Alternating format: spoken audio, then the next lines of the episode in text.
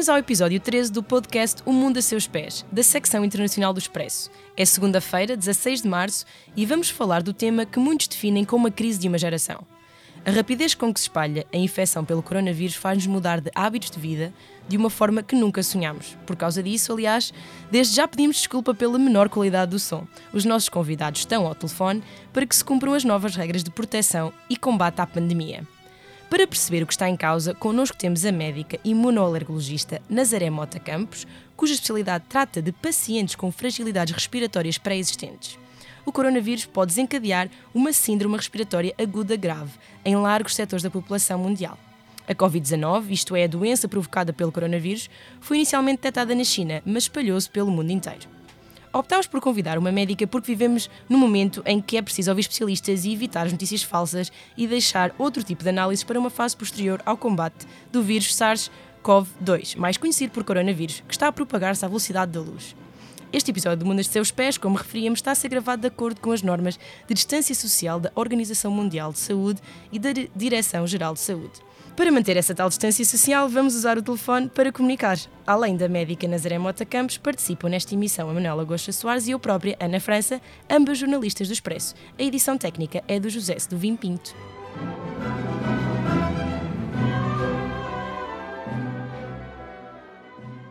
Doutora, como é que os países da Europa podem prevenir a situação que já se está a verificar em Itália que neste momento, segundo as últimas notícias, está com mais de 24 mil infectados e 1.800, aliás, já ultrapassou tanto os 24 mil infectados como as 1.800 mortes. E também em França já há mais de 100 mortes e Espanha está a crescer também muito e neste momento está quase a chegar às 300 mortes. O que é que, o que, é que nós podemos fazer? Olha, o que temos que fazer é limitarmos as nossas deslocações uh, ao exterior da nossa casa na medida do possível.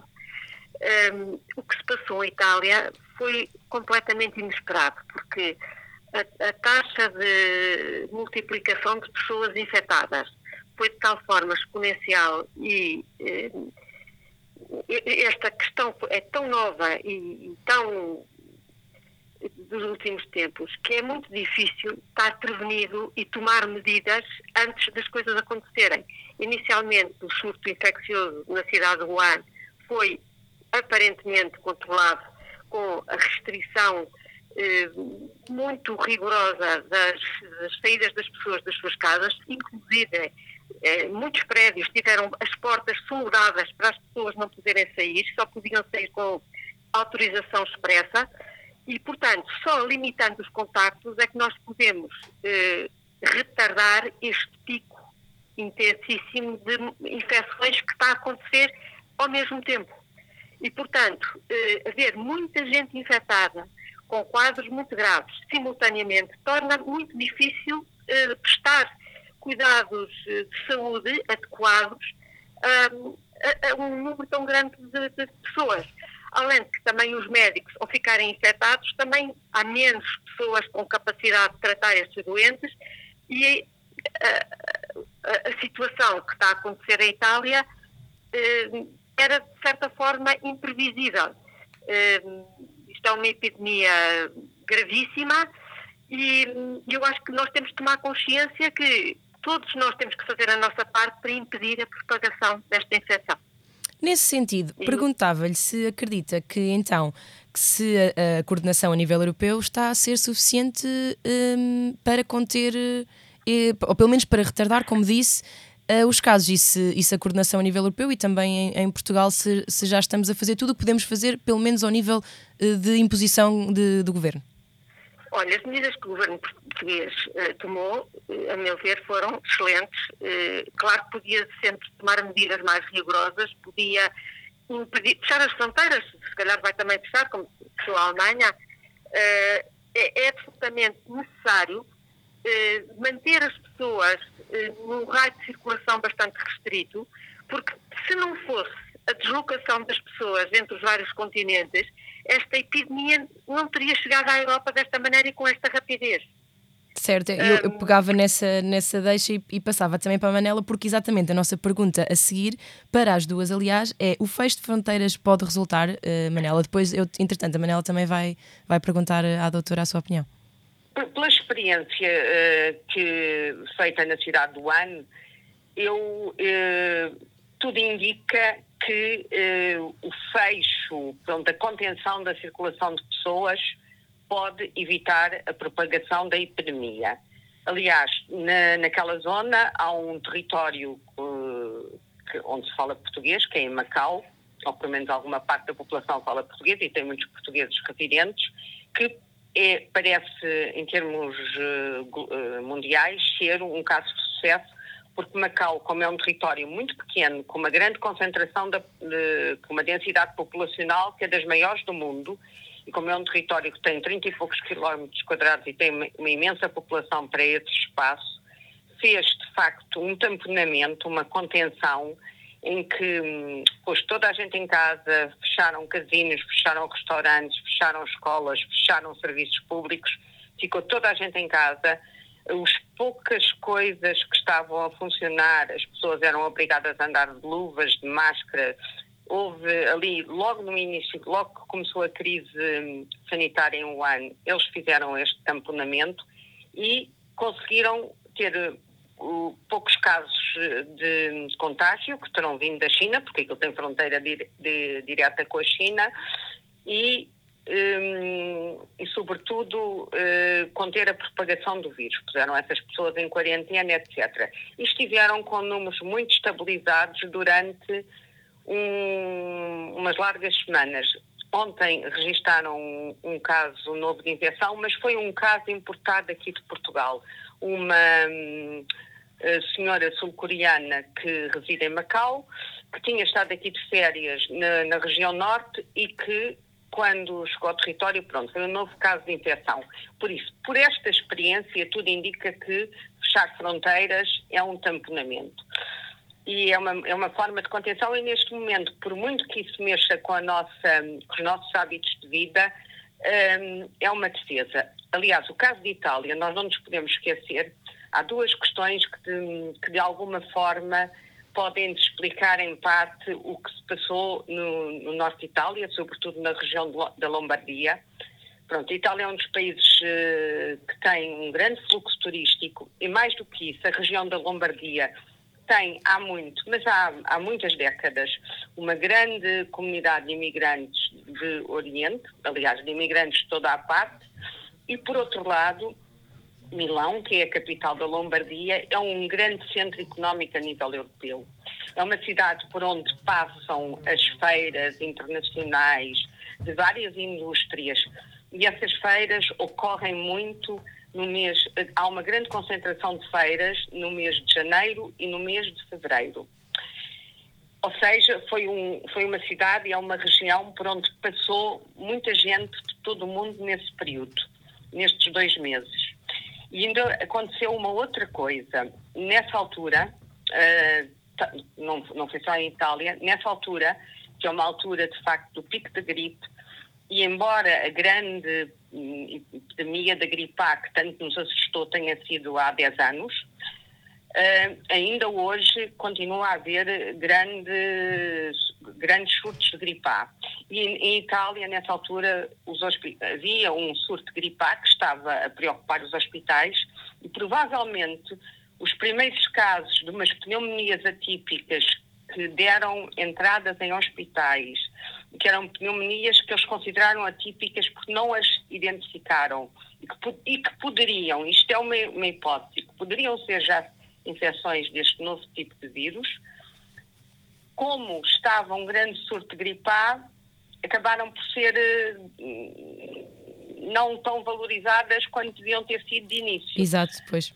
E por isso, pela experiência que nós temos, um, tudo indica que um fecho de fronteiras durante um período para um, tamponar a propagação do vírus pode ser, pode ser e deve ser uma medida de prevenção, mas quando a gente fala de fechar fronteiras é assim, as mercadorias têm que se criar cordões sanitários, porque as mercadorias, os, os alimentos, tudo isso tem que circular e há outro tipo de profissionais, como profissionais de saúde, outro tipo de profissionais que pode que têm que funcionar. O que, o que se pode evitar é viagens desnecessárias, como aconteceu este caso absolutamente hum, sem nexo, que foi o cruzeiro que foi Sim. proibido este fim de semana, que foi proibido de atracar em Lisboa. Mas as pessoas vieram. Cádiz dá autorização para eles atracarem e vêm 50 de autocarros com passageiros de um cruzeiro a caminho de Portugal.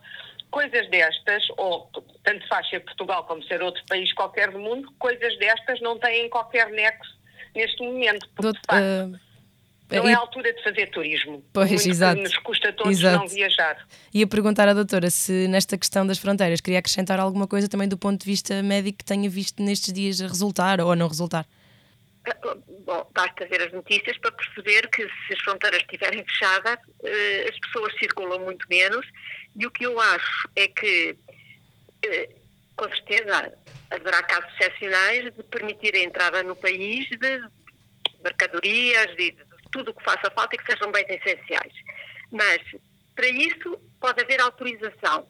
E quem tem que se deslocar tem que ter uma autorização especial, tipo um salvo-conduto, uhum. um documento qualquer, e que isso permite um, fazer uma triagem bastante rigorosa de quem está a deslocar porque lhe apetece ou quem está a deslocar porque é necessário. Sim, porque se forem menos pessoas também, não é? Deslocarem-se, obviamente dá para dá para analisar eh, os caminhões, as mercadorias, dá para desinfetar, dá para ver o que, é que, o que é que está a entrar. Se não for aquele fluxo constante na Europa, não há fronteiras, então estamos sempre a entrar carros, carros, carros. É?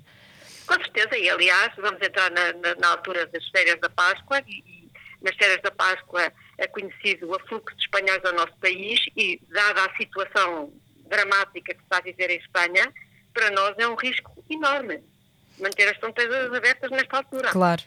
Uh, Manela, voltava a ti.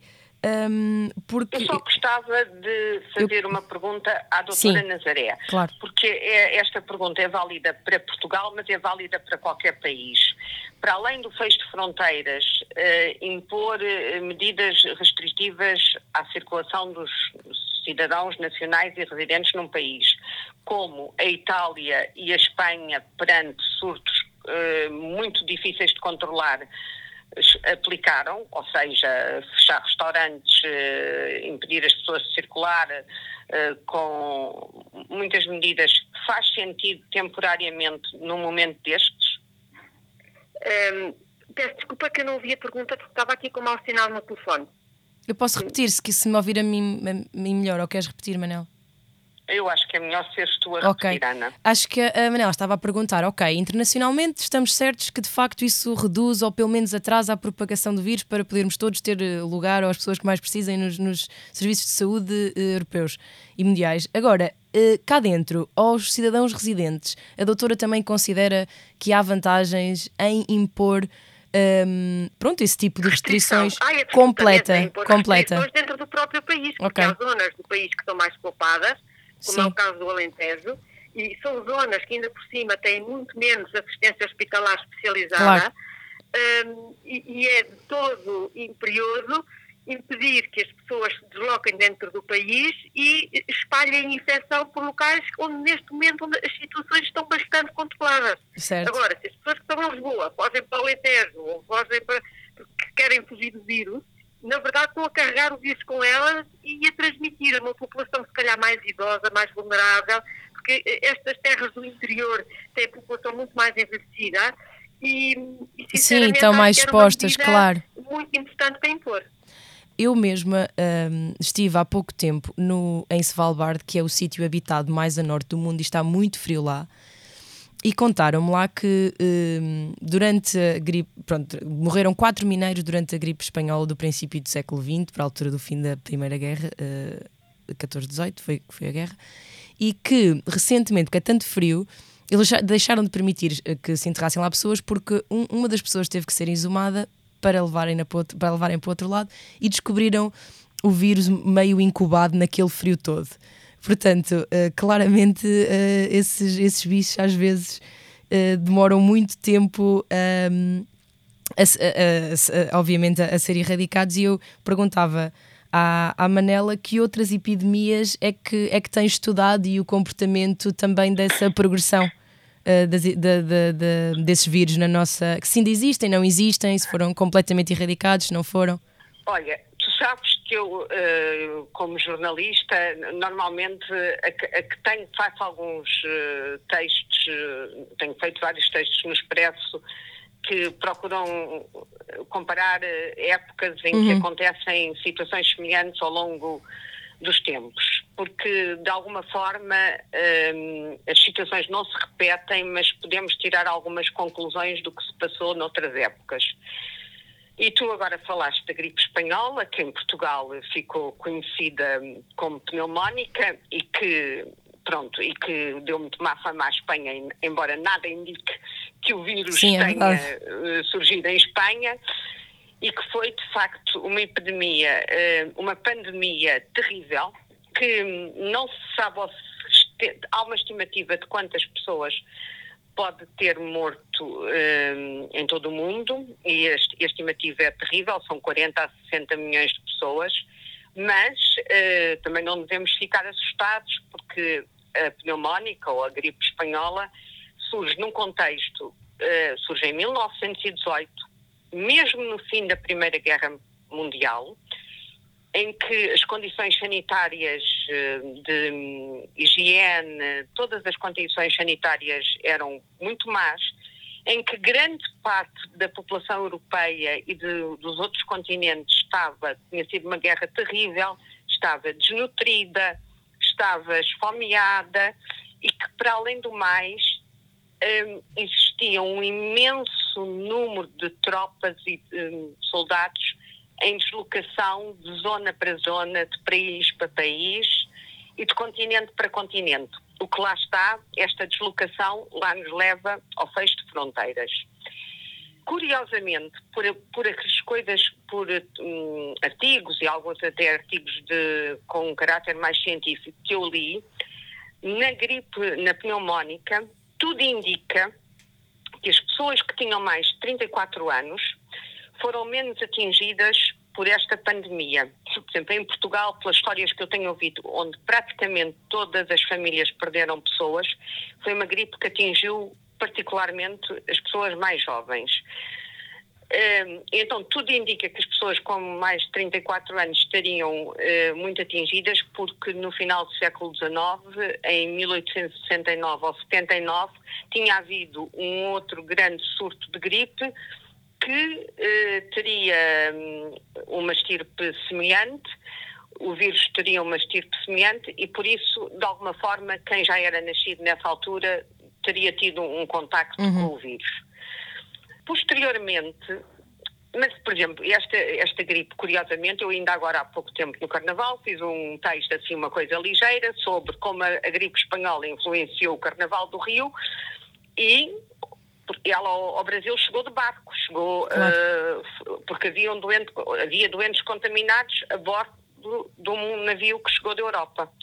Depois, posteriormente, há outras grandes epidemias de gripe, entretanto, nos anos seguintes, há uma no final da década de 30, há outra no, depois da Segunda Guerra Mundial. 57, mas não, não é? deixam, não deixam um, digamos, um rasto de pessoas doentes e, de, e pessoas que acabaram por morrer tão grande. Em 1957 há uma nova pandemia que fica conhecida como a gripe, aliás, que foi conhecida como a gripe asiática. o, o Expresso fez um, um, um, artigo sobre esta pandemia na, na, na última semana e de alguma forma aquilo que eu, a, a, médica está do outro lado do, do, do, telefone neste programa, mas aquilo que é um olhar, uma leitura jornalística, o que aconteceu com esta gripe asiática, de alguma forma eh, pode nos fazer pensar sobre esta. Ela tem uma nova estirpe, porque enquanto que a pandemia da gripe espanhola seria um vírus de H1N1 a de, de, de 1957 surge com uma estirpe H2N2, porque é uma, é uma nova estirpe, nunca a população tinha tido contacto com aquela, hum, aquele tipo de vírus.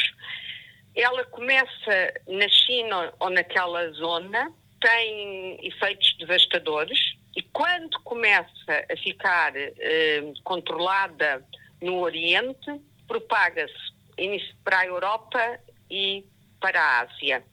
Em Portugal, eu li um artigo um, feito por uh, três médicos, um, um, artigo de divulgação, um deles o ex-diretor-geral de saúde, Francisco Jorge, que reporta ao dia 9 de agosto a entrada do vírus em Portugal, o que terá chegado a bordo de, de doentes, de, de, pessoas que estavam doentes no navio, no paquete Moçambique, que fazia a ligação com as antigas colónias, e terá atracado, atracou em Lisboa nesse dia e, e uh, havia uh, pessoas doentes a bordo, uma delas que chama um médico que era vizinho e depois há a notícia de que os, a mulher e os filhos desse médico adoeceram.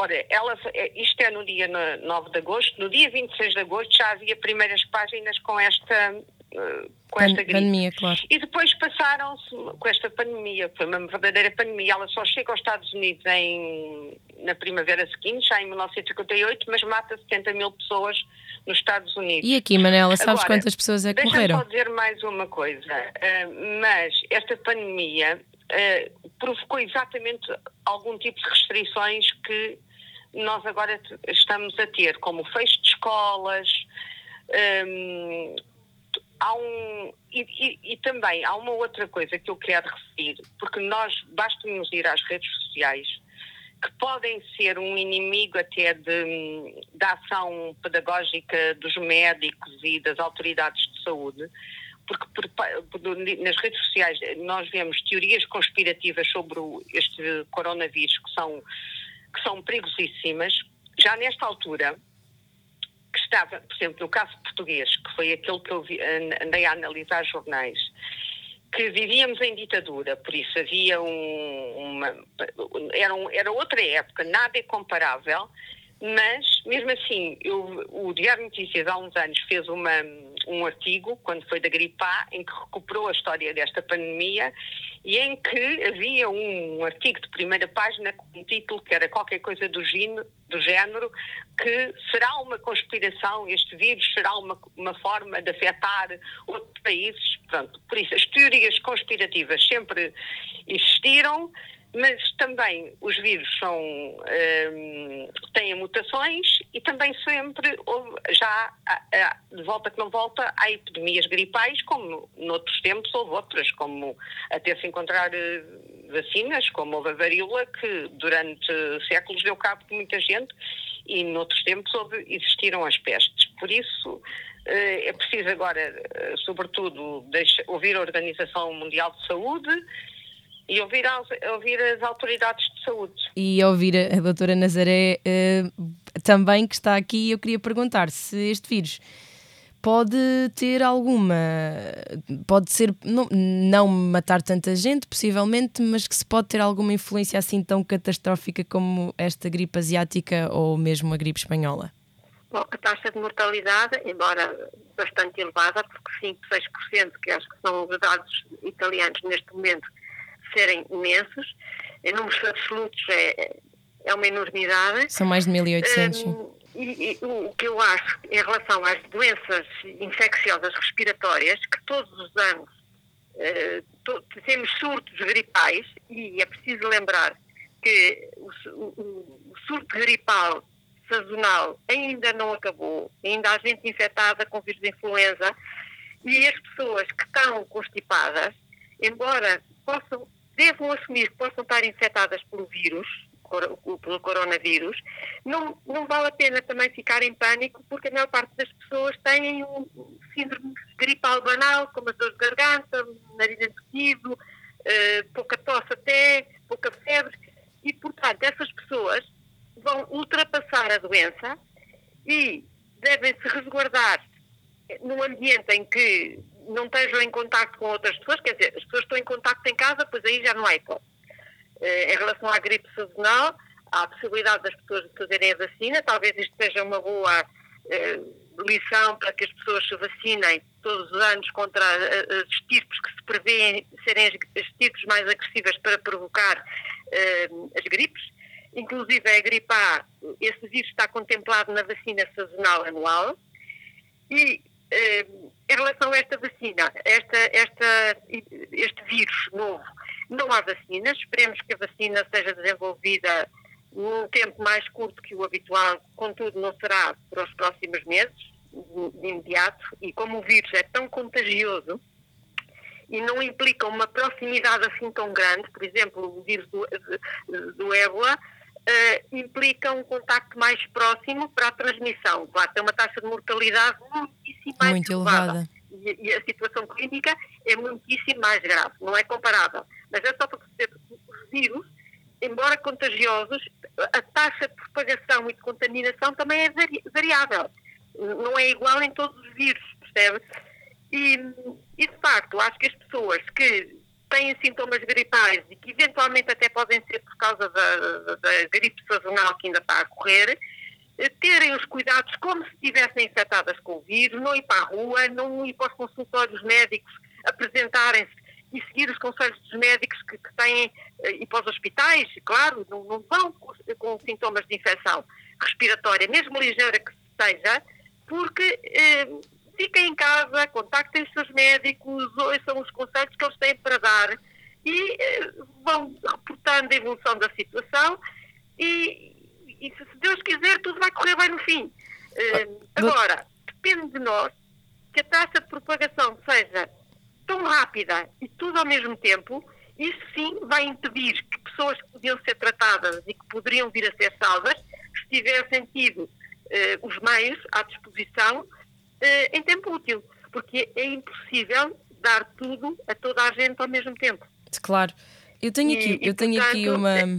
Tenho aqui uma pergunta que nós estamos mesmo a acabar o nosso tempo, mas eu, eu tenho aqui uma pergunta que, que, que eu, eu sigo de muito, muito perto o Reino Unido, eu vivi lá.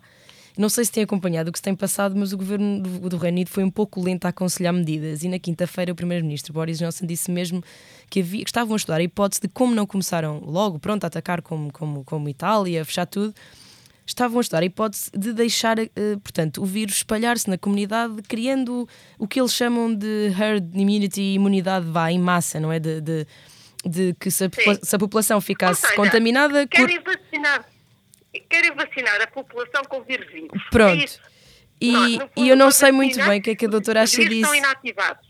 Como Pronto. não há vacina, se, se as pessoas se infectarem todas, 95% sobrevive e 5% vai morrer. Mas quer dizer, isto não é uma atitude sensata. Ok, não, eu queria não é? perguntar é? porque há, é? há, muitos médicos que obviamente vieram, vieram uh, demonstrar-se extremamente contra isto, principalmente porque põe em causa a, a, saúde das pessoas que são mais vulneráveis e que estariam nesses 5%, não é? Ou, ou, ou mais. E eu queria uma opinião médica sobre essa, essa teoria da imunidade de comunidade ou imunidade em massa, não sei não sei o que é que, o que, é que nos pode dizer sobre isso. Bom, esta, esta, imunidade em massa vai acontecer inevitavelmente, certo. não é? Agora, a questão é dilatar o tempo para termos meios para acudir ao maior número possível de pessoas. Portanto, não considera que seja uma boa política deixar simplesmente o vírus escolher o, o mais forte do mais fraco? E, e, deixar as pessoas. Eh, enfim, olha, no comment. Manela, tens alguma pergunta para, eu, eu, eu queria só. Vou só fazer uma pergunta. Eu sei que isto é muito básico e que muita gente pergunta, mas há um grande desconhecimento contra o uso das máscaras. Pode-nos só. Nós tivemos algumas, alguns pedidos para este podcast também para. Quando começámos a dizer que íamos falar, para também para tentar um, utilizar o conhecimento da, da doutora. O que é que nos pode dizer sobre, sobre as máscaras? Eu sei que já está, que está mesmo muito difundido, mas as pessoas continuam a ter muitas dúvidas, porque há pessoas que estão aqui no Expresso hoje com máscara e eu não sei, nem eu nem as pessoas perguntaram-nos também isto é útil ou é útil só quando a pessoa está contaminada para não contaminar os outros? Claro que é útil. Claro que é útil para proteger os outros e para nos protegermos a nós. A questão é que não há máscaras para toda a gente. Certo. E eh, as pessoas também não podem ficar com a sensação de segurança absoluta pelo facto de estarem a usar máscaras. Claro. Têm que continuar a ter as medidas preventivas, como lavar as mãos, e portanto repetir isto não é demais há quem diga, já não se pode ouvir dizer tanto lavar as mãos, mas é verdade. A água e o sabão destroem uh, a cápsula do vírus, porque é, é, é uma camada eh, feita de lípidos, que é, são gorduras, e que fica destruída com a água e com o sabão. Então, isso é uma boa medida. Ora, isto é uma coisa que eu não sabia, nunca tinha lido. Aí está uma, uma, boa, uma coisa que eu não sabia, nunca tinha lido. Portanto, agora eu percebo melhor porque é que é, tão importante lavar as mãos. Temos ideia que o sabão não, não limpa nada, mas de facto aí está certeza, uma explicação científica isso. para isso. E não precisa de álcool nenhum. Uh, e, e, e as máscaras? A questão é que não há máscaras.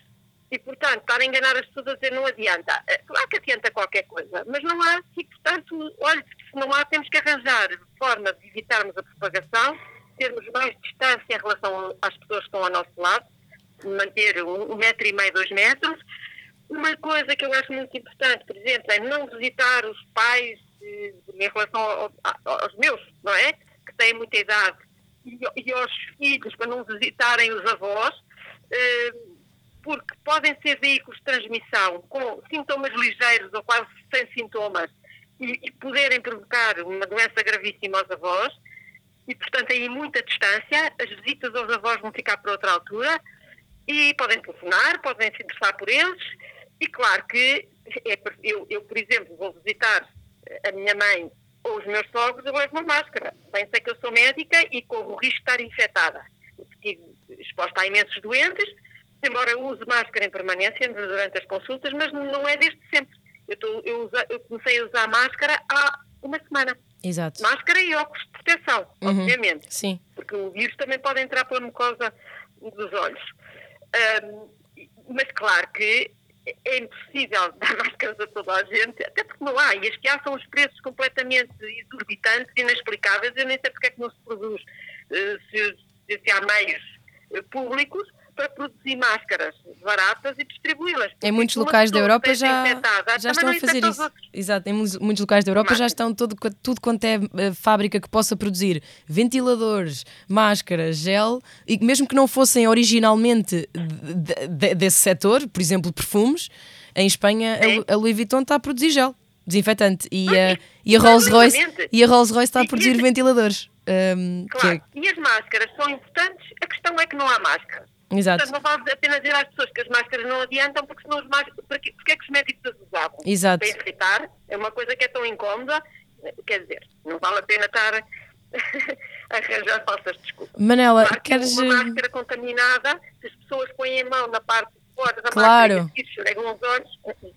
Manela, é queres dizer alguma coisa?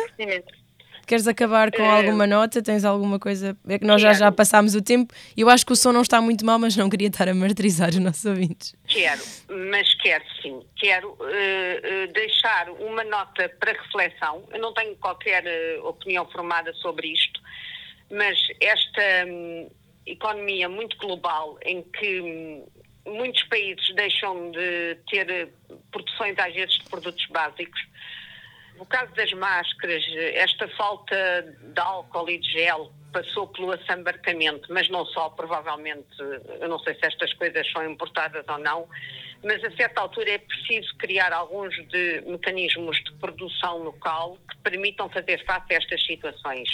Eu não sei como é que se faz uma máscara, mas não me parece que seja assim uma tecnologia tão rebuscada.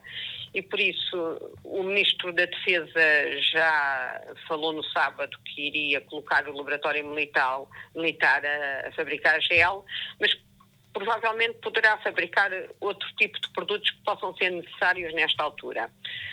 E quero também deixar uma nota que tem a ver com a minha experiência pessoal, como tu já falaste da tua, em, dos anos que viveste no Reino Unido, da tua ida uh, a Svalbard para, até para, para, fazer uma reportagem sobre outro eventual apocalipse. Exatamente, pandemia. Que, que, a gente espera que esteja longe, o, da, o das reservas alimentares.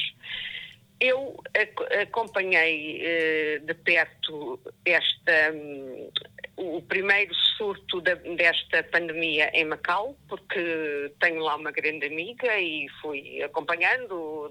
Hoje em dia, com as redes sociais, nós podemos estar a milhares de quilómetros de distância, mas uh, estamos uh, perto das pessoas, vamos falando com elas.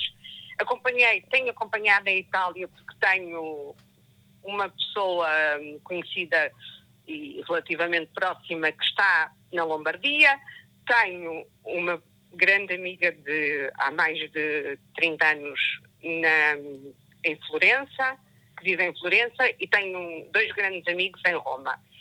E esta minha amiga de Florença a Paula, que é italiana, uh, há dois ou três dias dizia-me por mensagens que, que, estava a lidar bem com a quarentena, que era um pouco claustrofóbico, claro que é claustrofóbico a certa altura estar em casa, mas ela deu a volta muito bem à questão, está a aproveitar isto para fazer as grandes limpezas de primavera. Por isso, de alguma forma, uh, se nós tivermos que estar mais tempo em casa, todos nós podemos fazer outras coisas que, não, que normalmente não faríamos. Manela, eu vivo num apartamento de 30 metros quadrados, já fiz as limpezas todas que havia para fazer, como deve imaginar. Não estou a dizer para tu ires limpar as coisas, mas pronto, isto é um exemplo de como as pessoas, ela também não vive em nenhum palácio, de como as pessoas podem lidar com isto. Por isso eu acho é que nós temos que olha, podemos fazer yoga por, por, exercícios de yoga, cada um de nós tem que. Eu, quando dei estes três exemplos, eu tenho família em Madrid, por isso, são pessoas que estão a, ligar, a lidar com situações muito mais Muito mais complicadas, claro. E nós, estamos, ao estarmos a dizer isto, estamos a, a prevenir-nos a nós e estamos também a prevenir toda a comunidade. Porque, no fundo, este olhar de prevenção sobre a comunidade é importante, porque é isso que faz sobreviver a humanidade.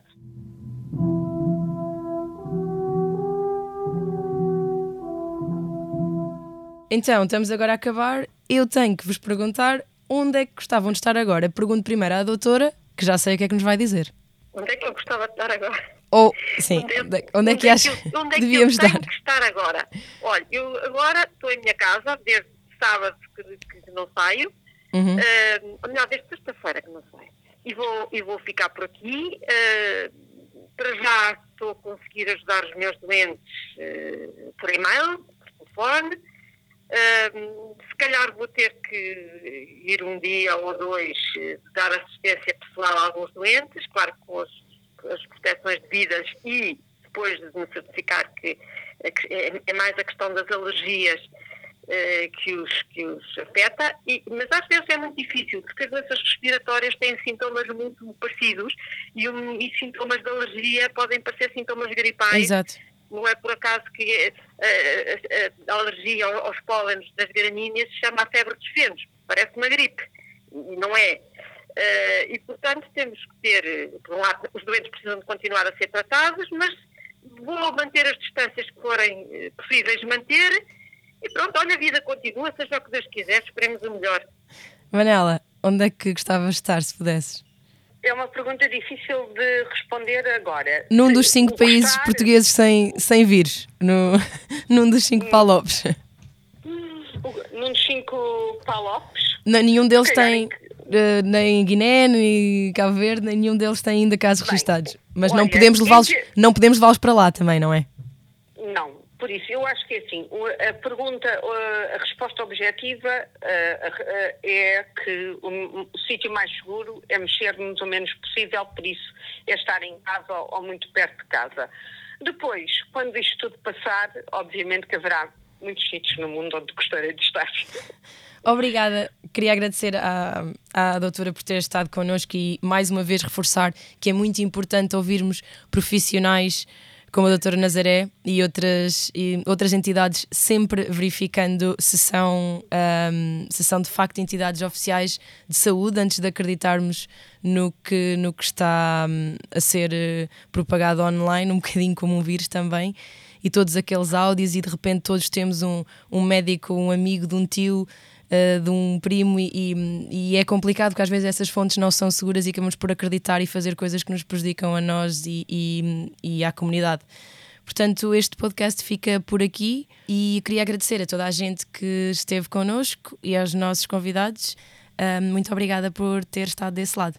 E boa sorte para todos os nossos leitores e para todas as pessoas que costumam ouvir os podcasts do Expresso.